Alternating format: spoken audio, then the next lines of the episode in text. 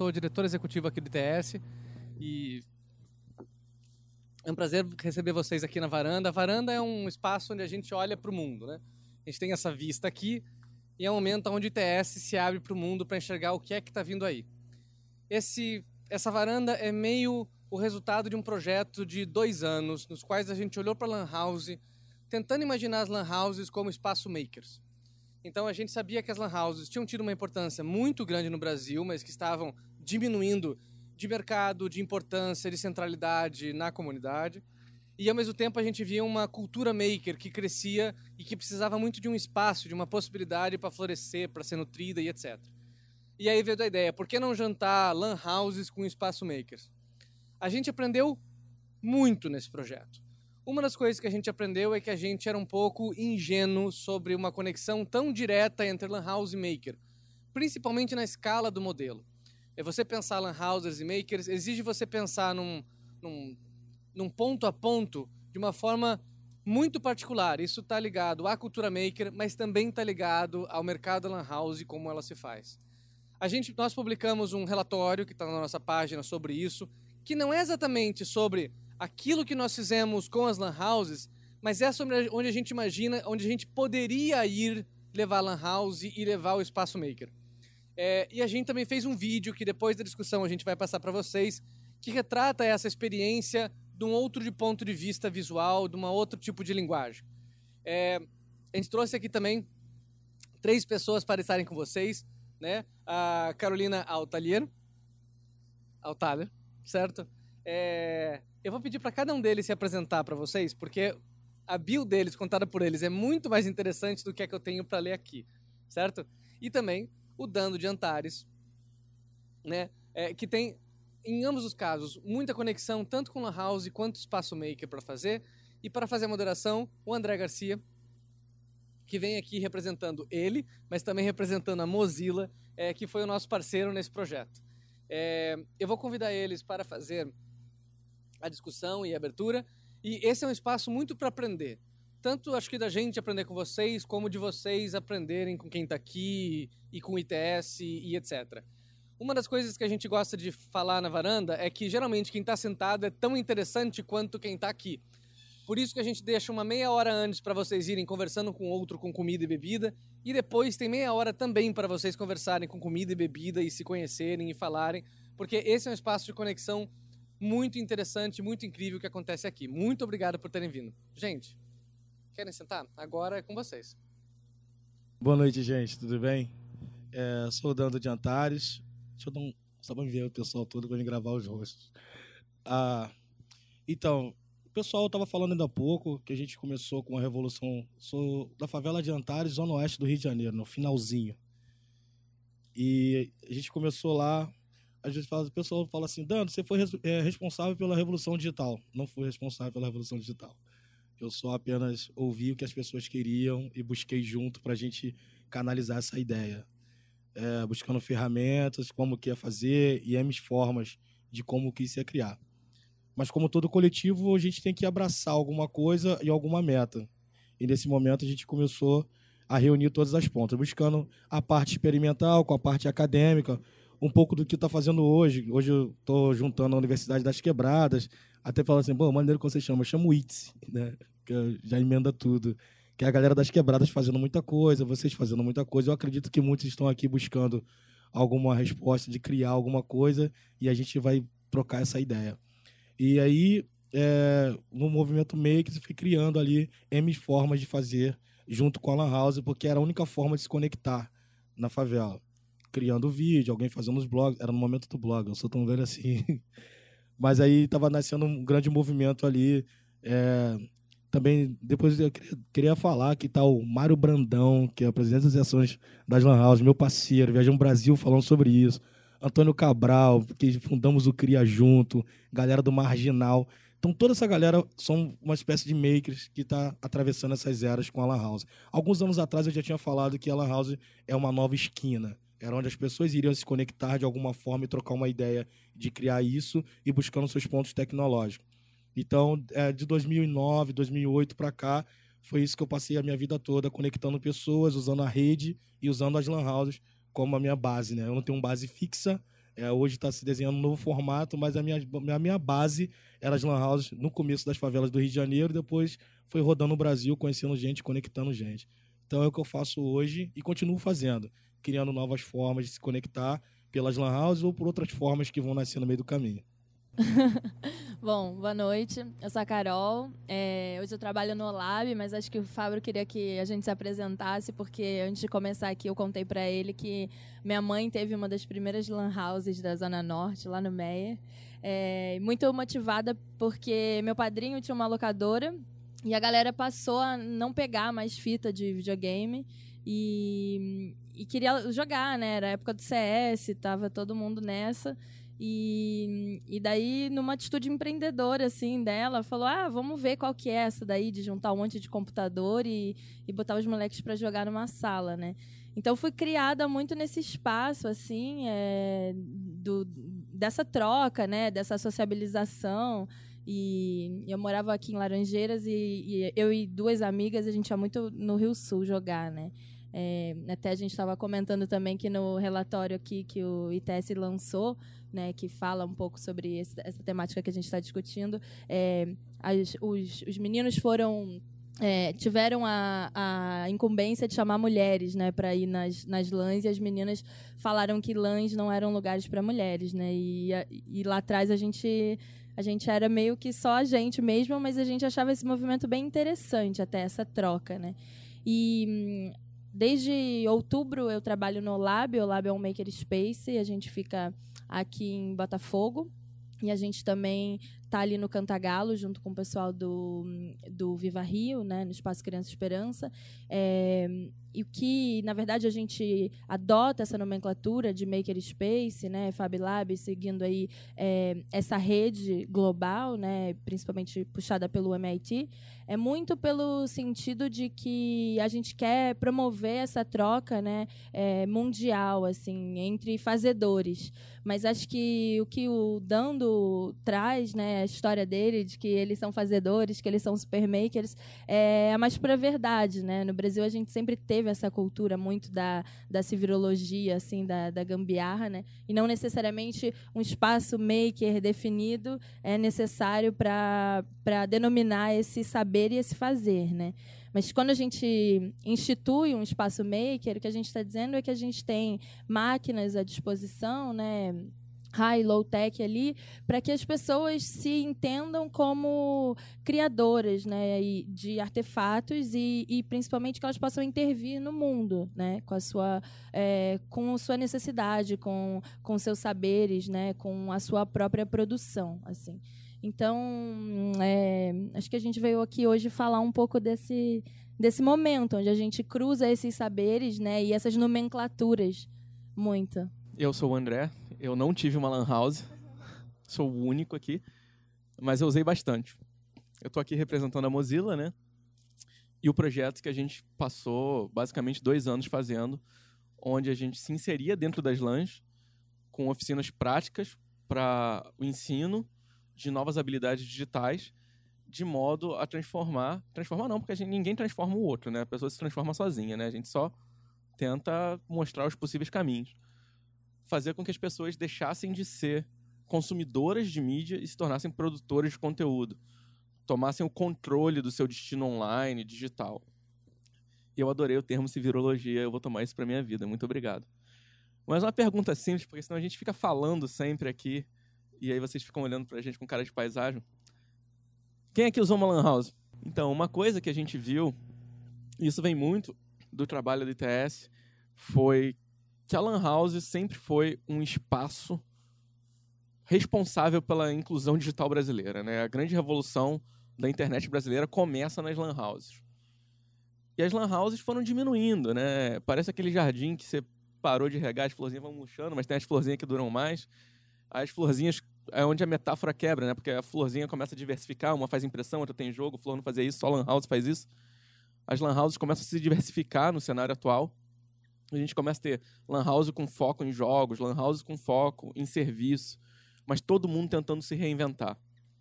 E o que a gente se juntou com, esse, com o ITS era para descobrir tipo, como é que a gente podia vislumbrar uma reinvenção, uma, uma ressignificação das lan houses como espaços informais do saber, né?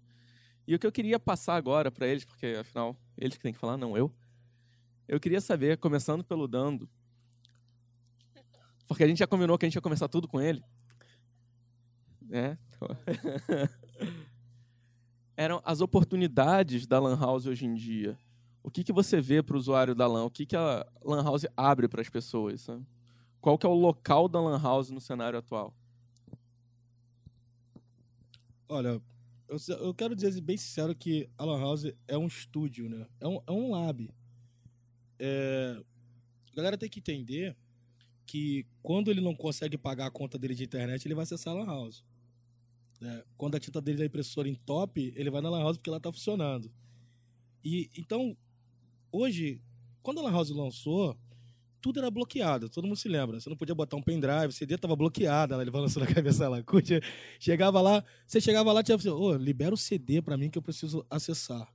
E eu sempre brigava com isso. Falei, cara, tem que ser tudo. Mas tinha várias formas de hackear, de fazer várias coisas. E hoje o cara poder fazer o vídeo, se, é, de 2016, do, de janeiro até agora, nunca se leu tanta poesia por causa dos vídeos de internet. Nunca se leu tanto Machado de Assis, Mário de Andrade e etc. Porque as pessoas estão replicando isso. Né? A favela está fazendo isso. O cara chega lá, ele vou falar o minha e vou falar o Mário de Andrade. Aonde você só sabia onde tinha um determinado sarau, muito chato e tal. A galera tá mais conectada isso nessa forma de cultura. Então a Lan House é esse espaço. A Lan House é aquele momento que o cara fala assim: ah, tira uma foto que eu quero entrevistar você, que você é da culinária do candomblé e eu preciso de uma foto agora. Ela abre aquele espaço no fundo, forra o branco ali, tira a foto e envia. Ela ainda é esse espaço. Ela é um estudo, é o, é o estúdio, é o estudo, é o espaço disso acontecer. E que está sempre com a internet. Ela está sempre funcionando de alguma forma. Alguns têm outras dificuldades em manter o espaço, alguns os lugares não é próprio, pagam aluguel, então ele fica se desenhando no estudo financeiro ali, mas ainda é e ainda vai continuar sendo espaço de bastante estudo por bastante tempo tanto de comportamento psicológico, comportamento de várias formas. Então ela é esse espaço. Cabe a gente a fazer esse trâmite, né? Eu, eu tava falando ainda há pouco, assim, o dia que vocês pegarem o cara da favela e passar a treinar aqui, ele vai ser multiplicador dessa cultura. Não adianta chegar lá. Eu já falava isso há sete anos atrás, há dez anos atrás. Não dá para fazer um formato para todas as lan houses do Brasil. A lan house da Rocinha não é igual a lan house de Caxias. A lan house da Rocinha não é igual a lan house do Ceará. Cada um tem um formato de entender. Então tem que trazer o cara de lá para lhe dar esse feeling, para a gente poder ouvir e falar assim: então, eu tenho alguma coisa aqui que pode somar. A Lan House é esse espaço. É o espaço que eu não tenho, é o espaço que por muitos anos foi minha sala de reunião, é o espaço que por muitos anos foi meu lugar de dar entrevista, é um espaço que por muitos anos foi local de viradão para fazer as coisas acontecer, elaboração do primeiro site, era porque não pode ir na casa de fulano porque não tem espaço. Na casa de Bercano não dá. Então era na Lan House que a gente fazia isso tudo. Então ela vai continuar sendo esse espaço por bastante tempo. Mas ainda tem muita coisa ainda. A Lan House é esse espaço, né? Até aconteceu uma grande feira tecnológica no Rio de Janeiro, né? Que isso ainda não aconteceu. É, propôs a todos, a mão de todos. Então a Lan House ainda é e vai continuar. Esse é o espaço que eu penso da Lan House. Pegando essa parte da potencial de multiplicação e revolução de ideias que ele estava citando, eu acho que isso casa bem com a parte que você lida mais, que é do movimento maker tudo mais. Então vou. Claro. É, a gente tem bastante sinergia aí no que a gente está falando, né? Enquanto espaços é, de, de produção, né? Então, acho que se a gente pensar, traçar aqui esse paralelo entre até as lan houses e as bibliotecas, né? As pessoas iam nesses lugares muito para acessar conhecimento e hoje elas passam a ir lá produzir conhecimento, né? E é isso que a gente faz num espaço maker também, né? A gente tem as máquinas ali à disposição, uma, uma impressora 3D, uma máquina de corte a laser, mas para que a comunidade tenha acesso a aquelas ferramentas, aquelas máquinas, né, de uma forma acessível, né? Então, assim como as lan houses, os espaços makers também, cada um tem um modelo de negócio diferente, né? Alguns visam lucro, outros não, né? É, falando um pouquinho do Lab, a gente pode dizer que é, é, o nosso foco, de fato, é essa diversidade é, criativa. Né? Então, o que a gente quer é poder ver mais e mais pessoas lá dentro de é, diferentes lugares da cidade, né? E o perfil que a gente tem hoje lá é muito diverso. Então tem é, gente que tem até máquina em casa, tem gente que não tem acesso, tem mulher, tem homem, tem jovem, tem velho, tem criança que os pais levam para uma oficina, né? Para é, se é, familiarizar com esses novos saberes, né? E não necessariamente as pessoas que chegam lá elas sabem operar é, alguma máquina, mas elas chegam pela curiosidade, elas chegam para descobrir e principalmente pela sociabilização, né? Então, que essa, essa questão do, do social, né? De você trocar, de você entender. É, de você estar tá numa, é, de repente, oficina com um cara que manja de robótica e você é um artista é, e você, nessa troca, aprende alguma coisa nova e ensina alguma coisa também, né? É, é muito potente isso, porque o que a gente está falando é sobre esse lugar que a gente vai colocar o que é muito subjetivo de cada um, né? É, o lugar que cada um consegue de fato é, interferir assim com a sua criação, né? Que é uma coisa que a gente foi muito por muito tempo é, tolhido, né? A gente pegava tudo muito parecido já. E, e, e, um lugar um makerspace né esse espaço do fazer ele facilita com que cada um traga as suas referências a sua bagagem a sua história né e, e coloque isso para o mundo né. Então é, é muito interessante assim essa troca de fato. Uma coisa que ficou muito forte no nosso projeto quando a gente começou a tentar se espalhar nas lan houses é que a gente notava uma capilaridade das lan houses onde tipo podia ter muito menos lan house do que um dia teve. Mas qualquer lugar que você olhava, você encontrava pelo menos uma. E a gente via um potencial, se a gente conseguisse ressignificar as lan houses, muito grande para disseminar um conhecimento que às vezes está restrito a focos que ainda são muito pontuais, tipo os makerspace. Você ainda não tem a mesma capilaridade que as lan houses. Então a gente vê, pelo menos a gente, a gente é muita gente. Eu vi eu vi nas lan houses um potencial de espalhar conhecimento e a gente viu no makerspace uma nova revolução acontecendo. Então a gente ficava naquela situação onde um que é a capilaridade do outro e esse que é o acesso à revolução proporcionada por aquele. Eu queria saber de vocês, né? A gente vai fazer um jogo, vou jogar o microfone pro alto, qual dos dois pegar fala sobre essa troca, tipo, o que a Lan House tem que o Makerspace quer ter, o que o Makerspace tem que a Lan House quer ter, as oportunidades de ser uma abelhinha polinizando de um lado para o outro. Eu vou jogar, hein? Como a gente falou, né, tem essas similaridades assim de processos, mas o principal que eu, que eu enxergo assim é, é que tanto as lãs entendem muito é, esse esse, essa necessidade da comunidade como makerspace, né? Então, os espaços makers, eles são horizontais, eles nascem ali da demanda da comunidade, né? E para eu saber se eu consigo chegar em tantos lugares quanto as lãs, eu preciso saber se aquelas comunidades, aqueles espaços precisam de fato daquilo que a gente está oferecendo, né? É, eu acho que quando as lãs chegaram, elas de fato é, tinham as máquinas que as pessoas não tinham acesso, mas as pessoas sabiam que elas precisavam ter acesso àquilo, né? Foi o que o Dano falou. Se der um problema na minha impressora, lá vai funcionar de qualquer maneira. Eu sei que eu posso contar com aquilo, né?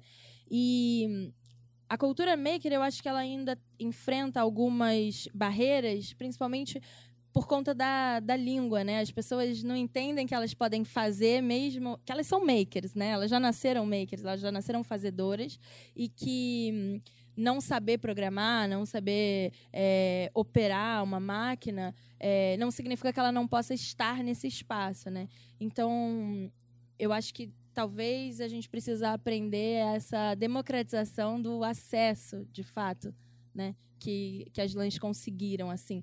Porque hum, tem muito a ver com a, com a cultura local, né? As lãs falam muito a linguagem de cada lugar, assim. Talvez a gente precisa ter menos uma carinha é, única do movimento maker e, e, ter isso mais diverso, assim. Acho que é por aí. Ah, eu acho que eu pego do Lab algum tempo já sobre isso que o pessoal queria criar alguma coisa, são, somos muito práticos e poucos teóricos. Então, quando a gente. É, algumas coisas que eu faço até hoje, o pessoal fala, Dando, como é que faz isso? Eu não sei, cara. Eu somei ali, calculei, colou, levantou. Muitas coisas ainda faço assim. E a galera tem, tinha perguntado sobre isso, né? E aí eu preciso de você nesse momento de criação, né? De como enquadrar, como que eu vou criar isso. Eu tive, tem mais ou menos seis meses, eu tive uma perda muito grande, que o nome dele era Caseca. Era um poeta que escrevia seus poemas, mas até então ele ia na rua, aquela, aquela informação não era compartilhada.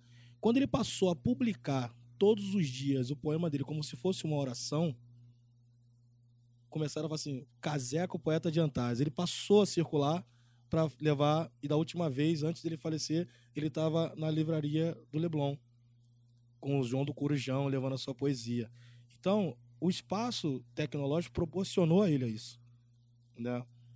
E muitas coisas, assim como outros, é, tenho M amigos que usou a Lan House como esse espaço de criação, de, de longa, de longa, longa, curta, todo tempo criando, sendo que essa parte do lab que é muito importante, né? É, é o que eu estava falando ontem.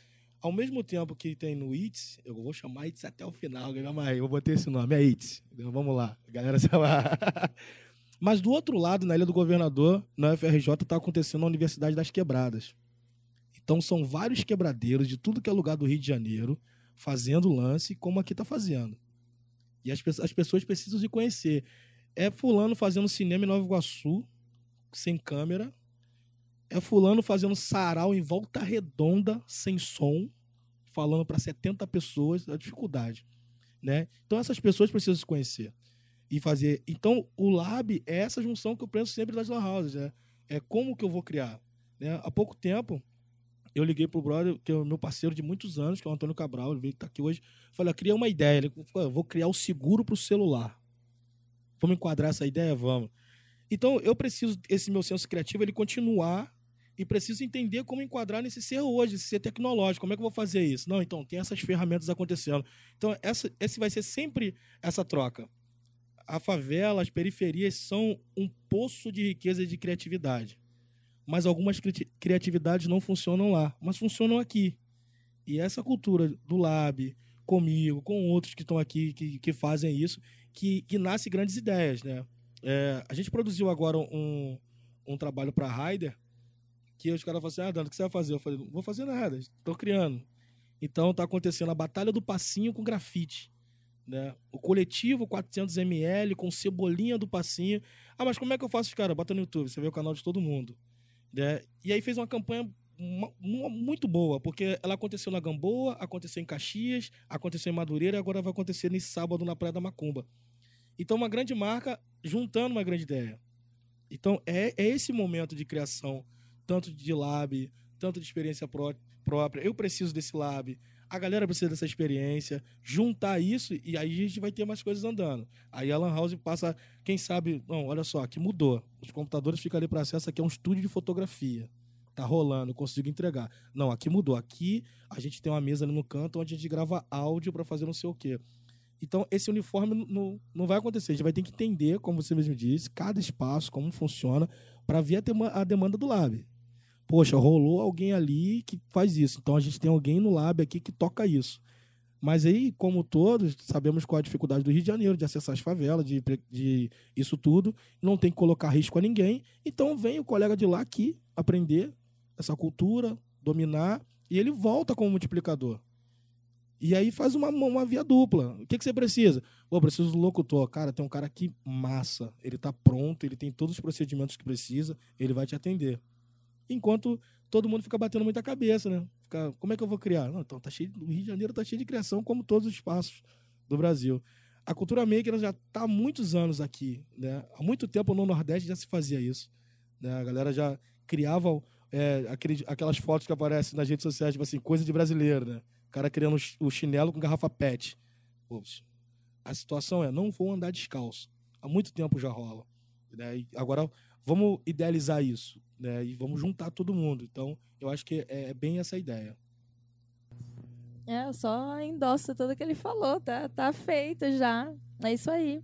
É, juntar potencial criativo de um lado é, com as ferramentas do outro, né? Porque é isso, a gente precisa das ideias. Um lugar não se faz com máquina, se faz com pensamento, né? É, então, só as máquinas no, no, no Makerspace, elas não resolvem, elas precisam das pessoas, né? Elas precisam das pessoas criando, das pessoas pensando, das pessoas trocando, é, das pessoas aprendendo umas com as outras, né?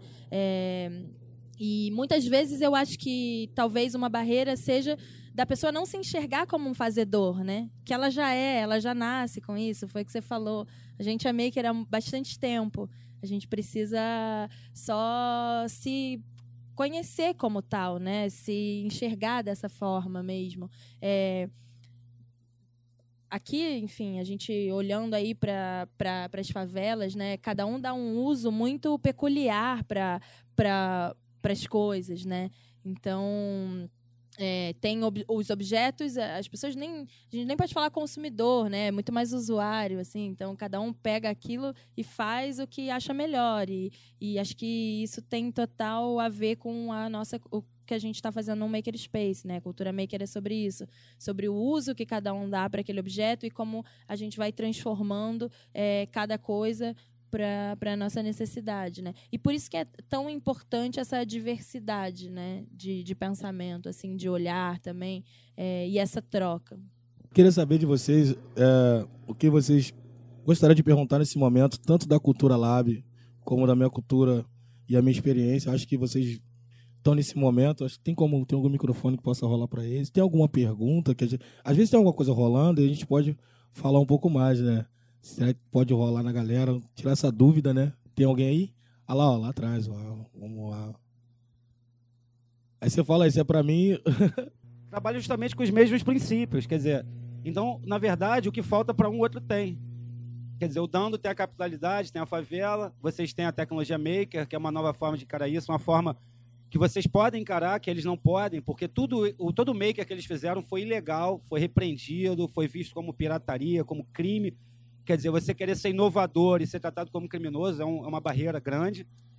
E, e, eu vejo que falta também muitas vezes é, é, o conhecimento. Né? A gente brinca que hoje em dia analfabeto não é mais quem não escreve nem lê, é quem não programa. Quer dizer, e cada vez mais vai ser isso. Então eu queria saber como é que a academia e o Spice Maker e o Dando e o Mozilla podiam se juntar para trazer esse conhecimento, para trazer o conhecimento de programação para a Lan House para trazer a, a, o orgulho de ser maker para a Lan House, trazer a capilaridade da Lan House para o Lab, e trazer o universo Mozilla, que é isso, que é colaboração, que é software livre. Quer dizer, eu vejo que, na verdade, a gente está aqui, é, só falta organizar, né? Que todo mundo, né? Enfim, o pessoal brinca, mas que é isso, é só organizar. E, na verdade, o que eu vejo aqui é uma nova forma é, de educação mesmo, né? O que a gente está é, repensando a escola, a escola que a gente conhece do quadro negro e tal, está falida, ninguém mais gosta tal. Meu sobrinho passou em décimo lugar no Enem para engenharia, não sei, abrir um livro, só estudando no YouTube, não sei o quê. Então, eu acho que aqui a gente tem uma possibilidade de, de, de ser um lab de escola, de empresa, de tudo. É só a gente se organizar e se juntar, quer dizer, acho que a gente tem tudo aqui. No caso, muita gente, tipo, não tem tanta noção, mas quem aqui sabe que a Mozilla não é uma empresa. A Mozilla não é uma empresa, a Mozilla é uma fundação sem fins lucrativos que atua desde a parte de fomento de políticas públicas até a parte de construção de software. O Firefox é só um aspecto da Mozilla. Eu trabalhava lá no departamento educacional da Mozilla, que busca fazer essas pontes, onde em diversos países a gente tem uh, inúmeras iniciativas, desde iniciativas que movem cidades inteiras como as nossas hives em capitais europeias e na América do Norte, porque sabe como é que são essas coisas, né?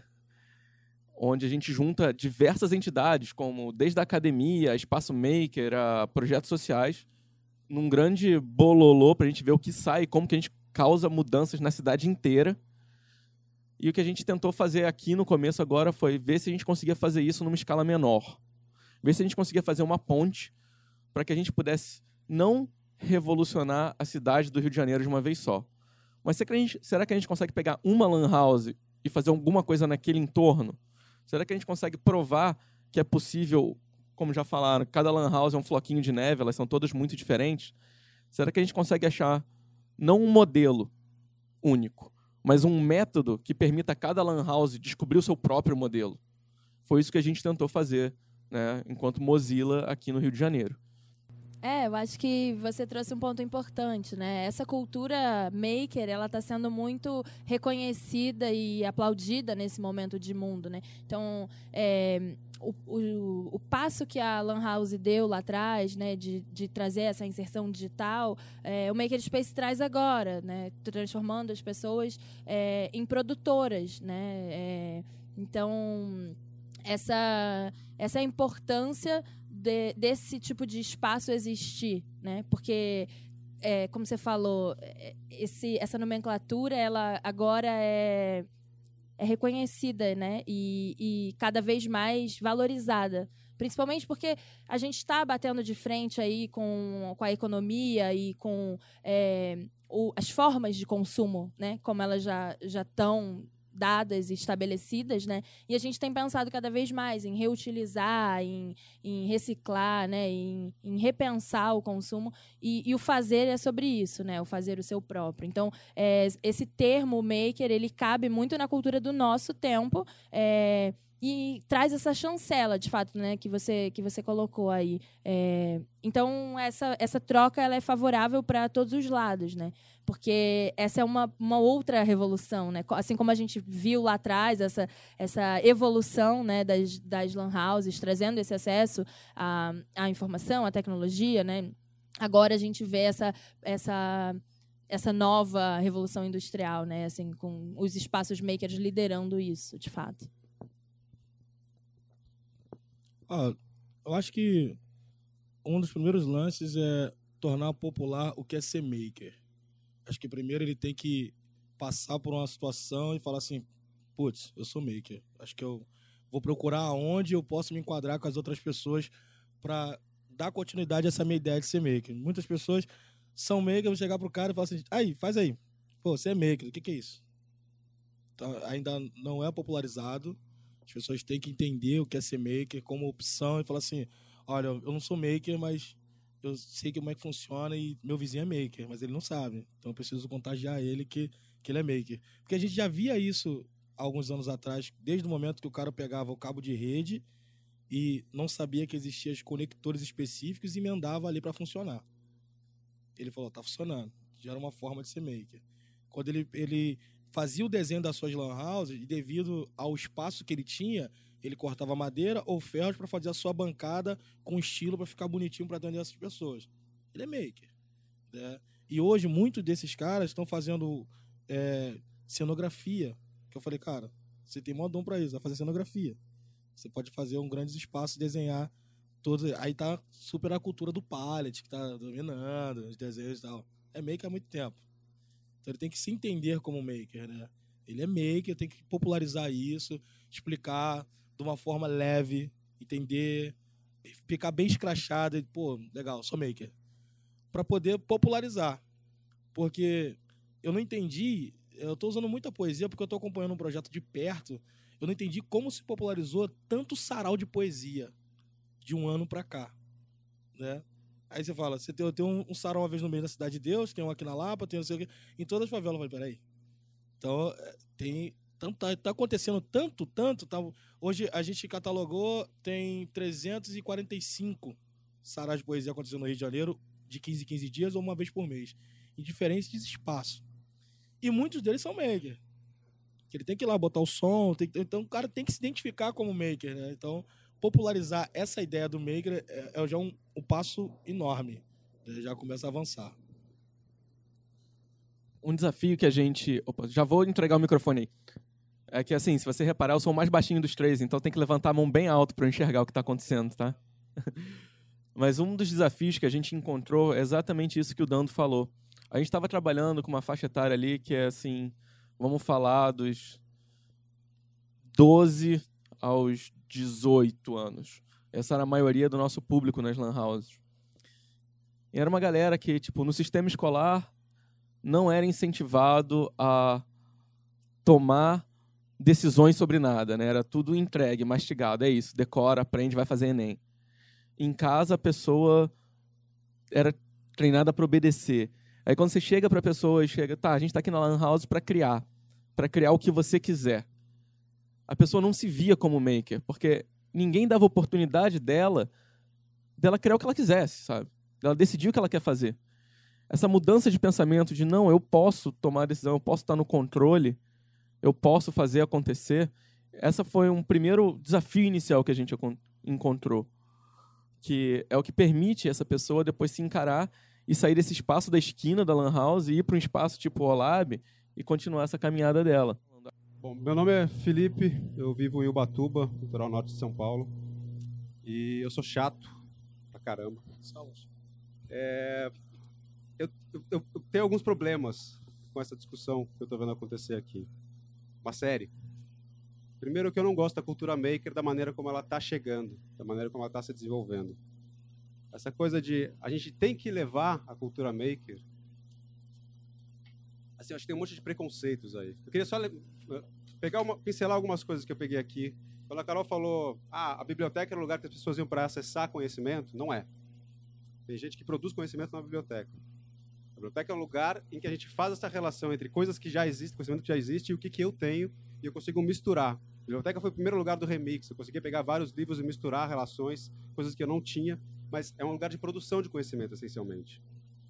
E aí, não, é, é, é um detalhe, mas é uma questão conceitual que, quando passa a falar, ah, a rede de lan houses instalada por aí é um excelente espaço de disseminação de conhecimento, eu acho uma visão bastante preconceituosa. Porque a gente está chegando, olha, a gente vai levar o conhecimento para as lan houses. Cara, qualquer comunidade do Brasilzão, o pessoal no Ceará que faz gambiarra, que não é só no Ceará e não é só na favela, tem gambiarra em, em todas as escalas sociais, em, em, toda a história do nosso país, nos últimos 50 anos pelo menos. É, toda essa galera, ela faz e tem muito conhecimento para levar também para a rede. E eu acho muito complicado quando chega um, um, essa situação de ter um makerspace na Inglaterra que se dispõe a ensinar para o mundo. A rede de Fab Labs do, do, do MIT que se dispõe a ensinar para o mundo o que, que o mundo pode fazer com os elementos materiais que estão ali. A minha, eu, eu vi, enfim, eu, eu, fui um dos fundadores da rede Meta Reciclagem em 2002, que pegava computadores, reciclava e tal. Eu vi, eu, eu assisti o surgimento dos Hack Labs, Hackerspaces, da cena maker, dos Fab Labs. E no começo, 2008, tinha uma retórica bastante interessante, que era assim: a gente não vai mais precisar comprar coisas da indústria, a gente vai poder fazer nossas coisas. E a gente vai poder consertar as coisas que a gente já tem, a matéria que já existe no mundo. Mas quando pega essa coisa da fabricação, Fab Lab, laboratório de fabricação, do makerspace, espaço de fazer, a gente acaba esquecendo a ideia de reconstruir, de consertar, de misturar coisas que já estão feitas, já estão fabricadas. E aí, assim, eu tenho muita dificuldade quando a gente fala, não, a gente pega todas as house e vou colocar um, uma impressora 3D em cada uma. Não serve para nada. Impressora 3D é um equipamento ruim, de baixa resolução, que demora para fazer coisas e queima plástico, gera gás para a atmosfera e vai produzir mais plástico que é lixo. Então a gente tem que pensar muito bem como que a gente aproveita esse tipo de conhecimento que os makerspaces agora começam a mobilizar, mas ele já está instalado na comunidade. É o serralheiro, o marceneiro, a tapeceira, a costureira, o alfaiate, as pessoas que são makers, essas sim são makers, e elas não estão nesse público de 12 a 18 anos. São pessoas que estão lá e elas têm muito conhecimento. Quando a gente pega, não, pega um, ah, um makerspace, agora vai começar a trabalhar com madeira. E, cara, a galera que chega ali, estudante de arquitetura de, um, de qualquer faculdade, branco de classe média, que vai acessar um, um Fab Lab, ele vai usar, vai começar a trabalhar com madeira, ele não sabe nada de madeira. Ele não sabe como aquela matéria se comporta. E o tiozinho lá que está na Lan House, que não entra na Lan House porque não sabe o que tem lá para fazer lá dentro, ele sabe muito mais de madeira, ele tem 40 anos das mãos dele trabalhando com madeira, trabalhando com matéria, fazendo soluções concretas para as coisas que a gente tem que levar em conta se a gente acha que essa ideia de lidar com matéria, que eu acho que é o que o Makerspace se propõe a fazer, lidar com coisas e não só com bits, não só com uh, a rede como virtualidade, e sim a, uh, as possibilidades de concretude da matéria, eu acho que a gente tem que levar em conta esse conhecimento que não está na cabeça, não está na rede, está nas mãos das pessoas, está na gestualidade, está nos materiais. Então acho que isso é um, um caminho para inverter. Tá, Mas, eu vou deixar, vou falar primeiro. Eu, eu falo demais, eu sou chato. o, não, a gente vai para começar, tipo, super concordo, super concordo, e eu acho que vai aliviar um pouquinho a, a sua ideia que você falou dos preconceitos quando você vê o vídeo, que você vai ver que, tipo, boa parte do trabalho que foi feito foi encontrar também as pessoas no entorno da Lan House, o serralheiro, a tapeceira, essas pessoas para irem na Lan House. Né, a gente não estava tipo levando o estudante de arquitetura, nem achando que a gente ia tipo, ensinar o conteúdo como se eles não produzissem conteúdo. Muito pelo contrário, a ideia da Lan House e do nosso projeto lá, os Mozilla Clubs, com produtores de conteúdo, é que cada Lan House arranjasse um método que fizesse sentido para ela. Né? Ela produzia o, ela produzia as próprias atividades, ela produzia o próprio conhecimento.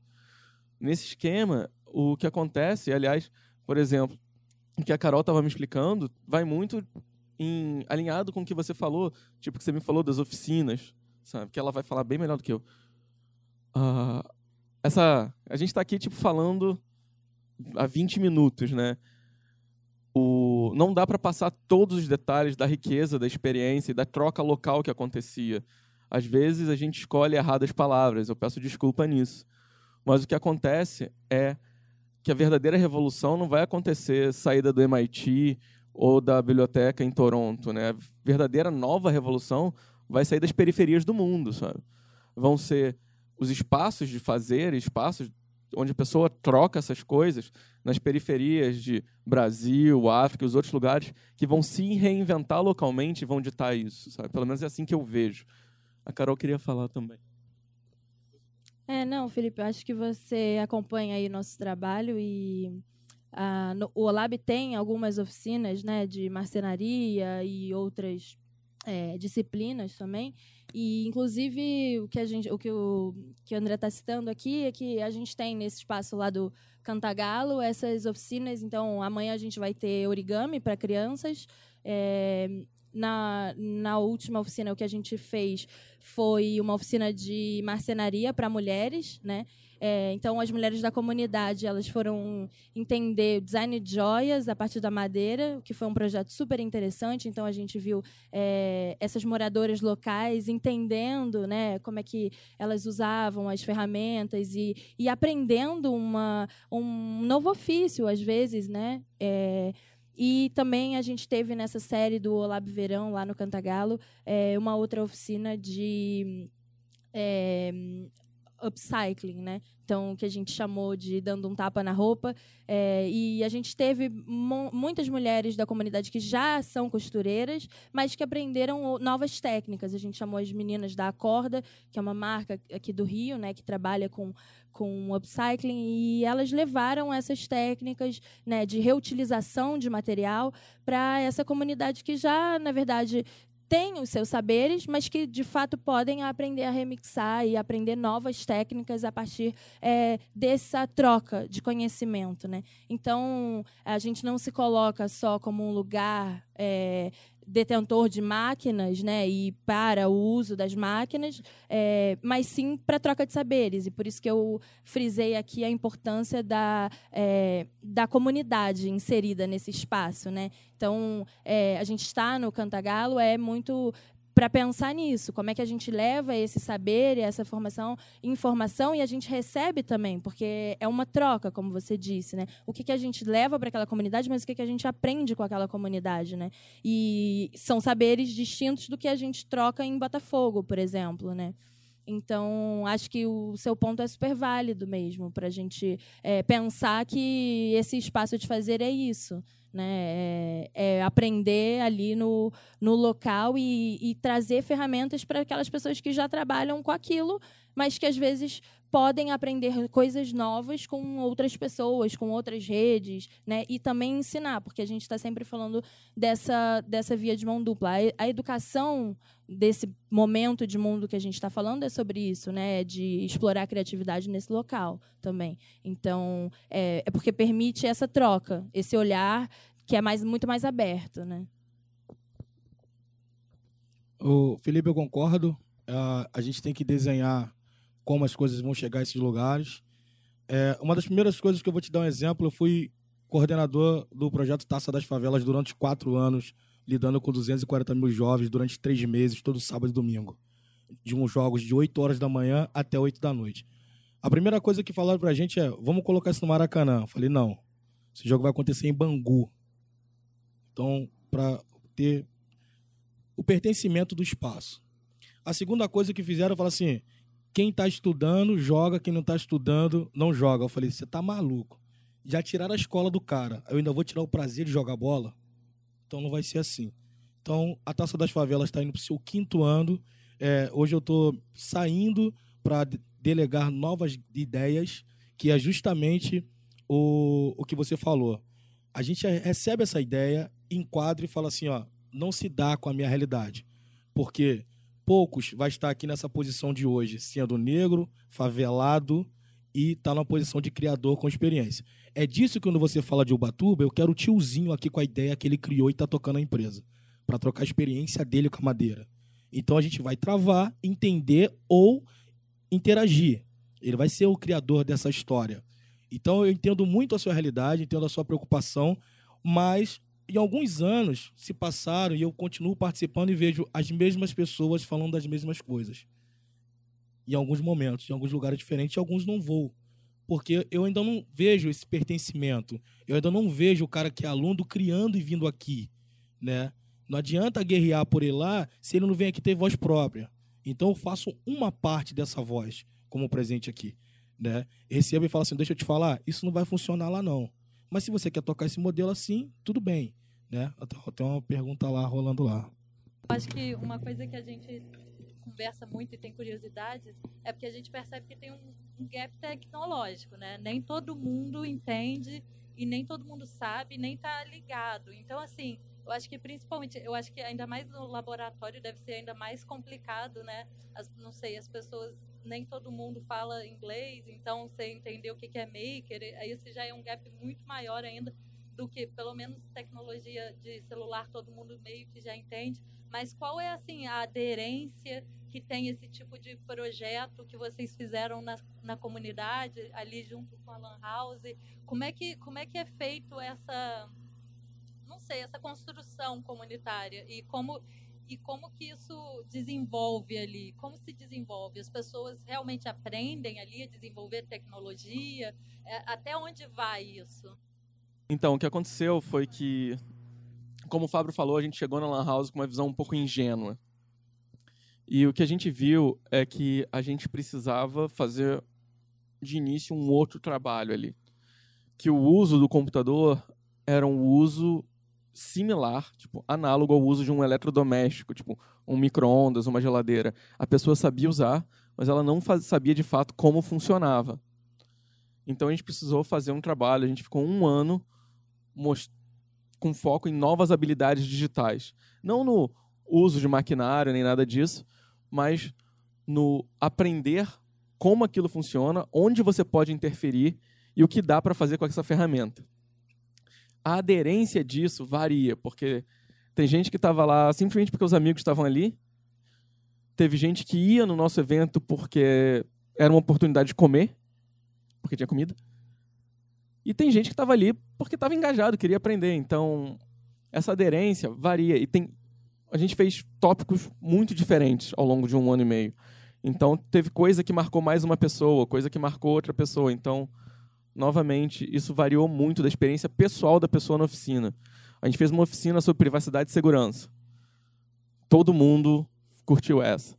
Teve uma outra oficina onde a gente ensinou produção de vídeo, produção e edição de vídeo. Alguns gostaram mais, outros menos. Então, uh, isso variou bastante na nossa experiência. Uh, eu acho que. Quantos, levanta a mão, por favor, quem fez judô durante a infância judô, jiu-jitsu, natação. Então, todas essas funções e esses esportes te deram de alguma forma coisas que vocês trazem para a vida até hoje. Desde uma disciplina, uma cultura ou uma técnica de respiração. Alan House e as tecnologias, junto com os meus amigos, levaram pessoas a patamares que a gente jamais imaginou. Hoje eu tenho um escritor que está lançando um livro direto pela Objetiva, uma das maiores editoras, que é o Jacé Andarilho, com o livro Fiel. Hoje eu tenho o Alan fazendo judô, é, em disputar em Miami, etc. Então, eu não quis e nunca procurei uma forma enquadrada.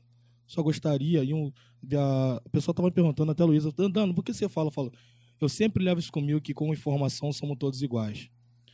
Alan House e a tecnologia, enfim, foi a forma mais rápida que a informação ia chegar a todos e igualar isso. O que ele vai fazer com isso, ele tem que canalizar e entender. Que é o que você fez com a natação, que é o que você fez com o judô, com o seu jiu-jitsu. Você pode até não estar tá mais praticando, mas você lembra dos ensinamentos daquele professor e etc., da sua forma de saúde. Então a Lan House foi isso e continua sendo em diversos momentos. Dali ele pegou toda a informação suficiente para escrever. Inclusive foi até uma proeza, porque o cara escrever um celular no BlackBerry no trem é uma proeza. E lançar, que eu tenho certeza que muitos de vocês têm excelentes escritores que não conseguiu publicar. Então, a tecnologia proporciona isso. Proporciona a gente ligar as pessoas para que seu amigo, para que o meu amigo possa lançar o livro dele. Se ele vai lançar do jeito dele, se ele vai lançar da forma maker, como que ele vai lançar, né? Então, é uma forma, é um novo formato. E como que a gente vai fazer isso? Então, é, é os ensinamentos que a gente vai criando junto, né? Tanto teóricos e práticos um exemplo prático do que aconteceu nas lan houses é que elas começaram em momentos diferentes, né? Então chegou num momento que uma das lan houses estava mais tinha tinham acontecido mais eventos mais longos nessa lan house que nas outras. E o nosso sistema não era um sistema de sala de aula, onde você tem um professor falando e as pessoas aprendendo, porque cá entre nós, isso é chato. Era um sistema baseado uh, na prática e sistema de mentoria, onde alguém que sabia um pouco mais ensinava quem sabia menos. E conforme eles iam aprendendo, eles ensinavam os próximos. Então chegou num momento que a gente conseguia ir para uma lan house com membros de outra lan house para ser os mentores. E a gente só tinha que sentar ali e ficar comendo lanchinho. Essa é uma experiência muito mais legal, onde você tem uma pessoa da lan house ensinando outra pessoa da lan house e você não está inserido nesse processo a forma, ensinando não, mas facilitando a atividade. Isso tem um potencial, porque você pode sair dali e a forma com que esse processo de é facilitação é, ficar lendo currículo em inglês estraga o nosso vocabulário em português. Faz com que as pessoas falem a mesma língua. Como ele falou ali, não adianta nada eu, aos meus 30 e poucos anos, classe média, universitário entrar na Lan House, eu não vou falar da mesma forma que a pessoa que está dentro da Lan House falando para o próximo. Então, o que a gente fazia ali era dar as ferramentas para exploração tecnológica, para que as pessoas pudessem descobrir e bolar suas próprias atividades entre elas. E aí eu acho que a aderência é muito maior. Próxima pergunta. Boa noite. É, tudo bem? Parabéns pelo trabalho, muito obrigado pelo, pelo convite, o ITS. Meu nome é Johnny. A minha missão aqui hoje é entender como é que eu vou ajudar na Colômbia hoje, que as Farc está desmontando todo aquele armamento, toda aquela história de 50 anos de, de luta, de guerra, independente do ideal, e que aquele jovem que hoje está saindo do mato, deixando o fuzil do lado, por convicção, por, por que seja. Alguns deles estão lá por obrigação. E ele aprendeu nos últimos 5, 10 anos a matar. Talvez matar por por obrigação, por sobrevivência mesmo. Se ele não mata, você ele morre. Falta iniciativa do governo eu acho que isso é um problema não só do Brasil, do mundo inteiro. Eu não quero falar de política. É, falta participação da, da sociedade. Eu acho que ainda no mundo inteiro falta muita participação da, da, da sociedade. É, mas pelo que eu entendo, vocês estão inseridos lá no, na parte, vou falar assim, na favela, né? Está inserido na favela. Eu conheço algumas favelas do Rio. É, fui no Jacarecinho, fui na, na Rocinha, talvez tem mais. Morei na Pavuna quando cheguei aqui, que eu não conhecia Rio. A minha mulher perguntava todos os dias que é da praia. Ela não entendia nada. E, de certa forma, para mim, um mundo novo, né? Aquilo ali. Eu quero entender, assim, estou escutando tudo, né? A, o que o Fábio, Fábio né? É, Felipe, com, super concorda, assim, é, isso que está no bairro, que está ali, cara que tem 40 anos mexendo com a madeira, esse cara tem que vir para o espaço maker e ensinar. Esse é o professor que vai ensinar com, com, com certeza, uma, vai transmitir aquilo. Meu sonho, eu acho que de todo mundo, é que, no bom sentido, que a Lan House não tenha que existir por obrigação de que o cara não tenha acesso à internet. Entende? É, ficou claro isso? é, que ele tem acesso à internet, que ele tem uma inclusão digital real, né? Se aquilo ali se cumpre, a Lan House desaparece. Tu falou agora que ela tem vida ainda. Eu acredito que sim, porque vocês têm um movimento lá interno. Mas caso Colômbia, que não existe hoje, não existe esse movimento Lan House, já passou. É... Como que eu faço, cara, para criar esse ambiente maker, para colar nessa galera que está chegando hoje, que está retornando o bairro depois de cinco anos de estar numa guerra parecida que tem na favela, né? uma guerra de interesse, de sociedade mesmo. Talvez são histórias diferentes, mas esse cara talvez vem com os mesmos vacios e as mesmas intenções. Ele é maker, só que ele é maker da maldade. Agora eu preciso canalizar isso para um lado positivo, né? Mas se eu não tenho um lan house, se eu não tenho um espaço maker ainda, e eu te pergunto isso porque eu sei que estão falando lan house, estão falando do espaço maker, a gente está falando espaços físicos, mas você não trabalha com espaço físico, você trabalha com as pessoas. Eu queria entender um pouco mais disso. Então, é, é Johnny, né? Johnny. É, a primeira coisa, assim, você tem a mesma coisa que eu comecei há 10 anos atrás, que era o sonho, mas não sabia por onde fazer. Vivo a realidade, talvez em escala diferente, mas eu vivo isso. Hoje eu estou com 35 esse tempo todo. A primeira coisa desse lance, quando o cara quer largar um fuzil, que eu vi isso de perto, que era o final da minha rua, é entender. Eu não era diferente deles. Sabe qual foi a única diferença? Eu fui morar em São Paulo dois anos. Cheguei em São Paulo dois anos, acordava cedo, tinha uma outra estrutura de viver que na minha favela não tinha. Primeiro que a minha favela tinha uma cultura de acordar uma hora da tarde. A gente ficava até a noite, até as quatro horas da manhã, talvez não fazendo nada, talvez não fazendo alguma coisa, mas para acordar uma hora. Não tem uma, uma receita de bolo. O que se tem é você pegar tudo que você consegue e ver o que, que a galera gosta. Se é o futebol. Só para você ter um exemplo, como o futebol junta nessa tecnologia toda, não sei se lá funciona aqui, mas no Brasil era o seguinte: você jogava uma bola, dependia de um padrinho para apresentar alguém, para chegar no clube, para ver no que vai dar. Hoje, ser maker corta esse espaço. Eu já tenho um vídeo mostrando quantos gols eu faço na minha favela no sábado. Entendeu? Eu consigo mostrar os meus gols, os gols que eu faço de vôlei. Que isso demora. E, e às vezes, o que os moleques ficavam frustrados quando ia para um, uma seleção dessa de futebol? Era um dia que ele não estava bem para jogar.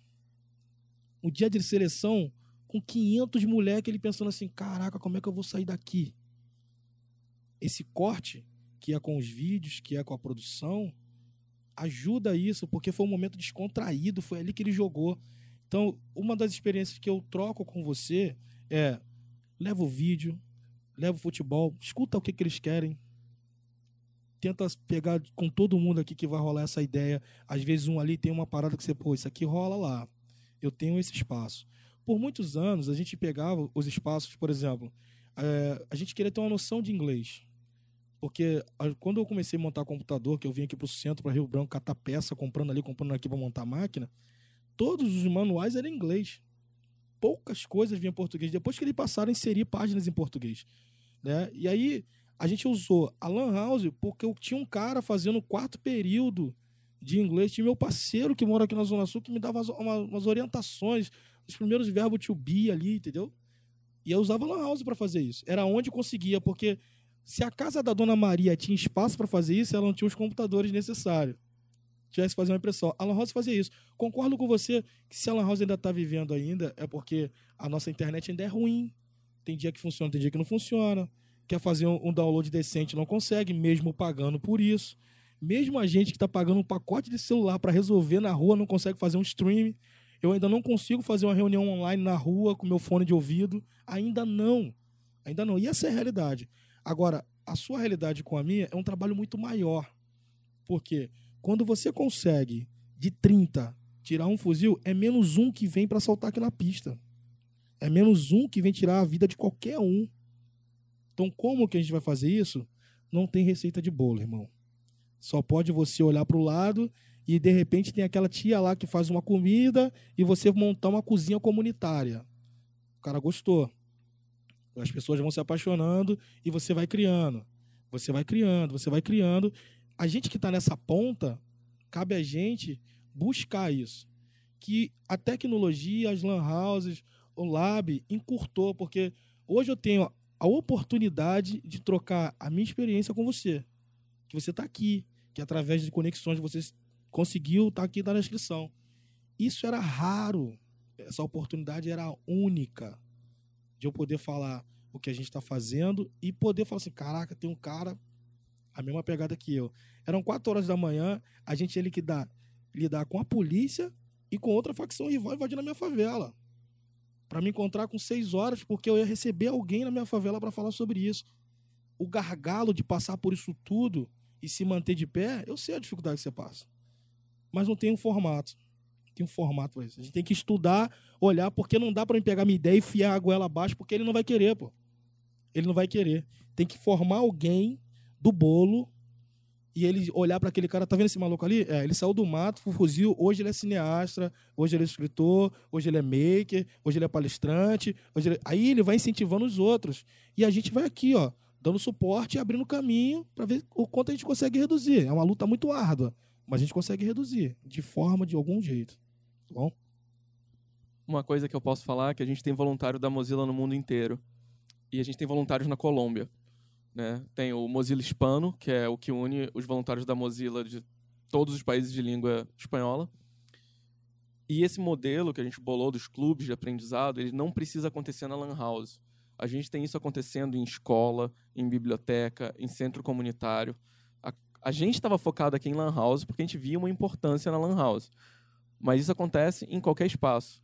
A gente tem agora, eu não sei quantos, sei lá, já deve ter quase 100 clubes desse uh, no Quênia e na África do Sul que não tem computadores, sabe? A gente faz atividades offline. Não tem computador, é basicamente papel e lápis. Mas a gente arranja coisa para fazer. E aí depois, quando encerrar aqui, se você quiser, você vem para mim e eu te passo os contatos para a gente achar gente na Colômbia para te ajudar. Vamos passar o vídeo, segunda tentativa. Gente, agradeço muito a participação de vocês. É, nós temos ali algum espaço de confraternização. Temos mais tempo aqui, mas meia hora se quiserem. É, quem apresentou está aqui, quem fez pergunta está aqui. É, sejam bem-vindos ao ITS. Muito obrigado pela participação.